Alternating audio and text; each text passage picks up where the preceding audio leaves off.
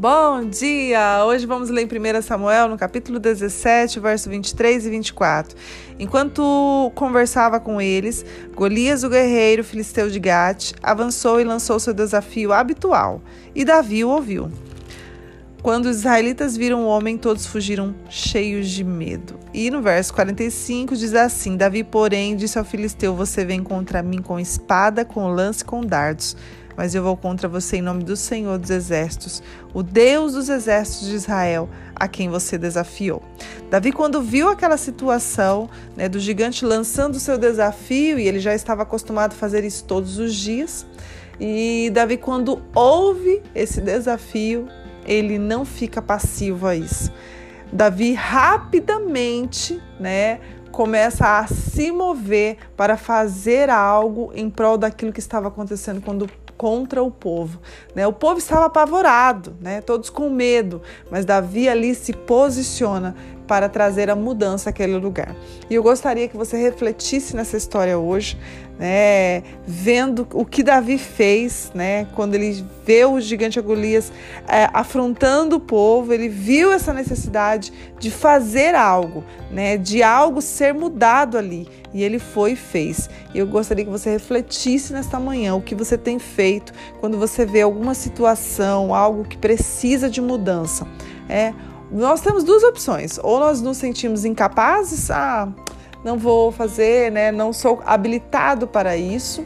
E ao mesmo tempo reclamamos e falamos, o fulano devia fazer, o ciclano devia fazer, porque é por conta disso, é por causa da liderança, porque eu, né, a gente coloca a culpa em alguém.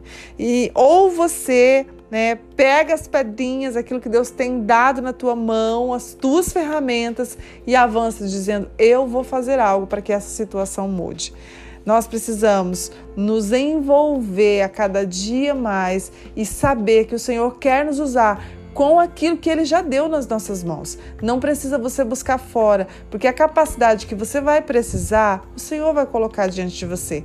Usa o que você tem, mas traga mudança no ambiente onde você vive, seja no meio profissional, seja na escola, seja na igreja, eu não sei. Talvez você olhe alguma área a ser mudada, talvez você olhe alguma área a ser cuidada, zelada, e você talvez é mais fácil, né? A gente às vezes falar porque o outro não está fazendo, por que, que a liderança não pensou nisso, porque o, né, o diretor, não sei, você sempre, a gente sempre tende a colocar a culpa em alguém. Mas hoje eu gostaria que você refletisse sobre essa história de Davi, quando ele ouve aquele gigante falando para o povo de Israel, ele rapidamente faz algo para que aquilo seja mudado. Nós precisamos ser agentes de mudanças aonde nós vamos.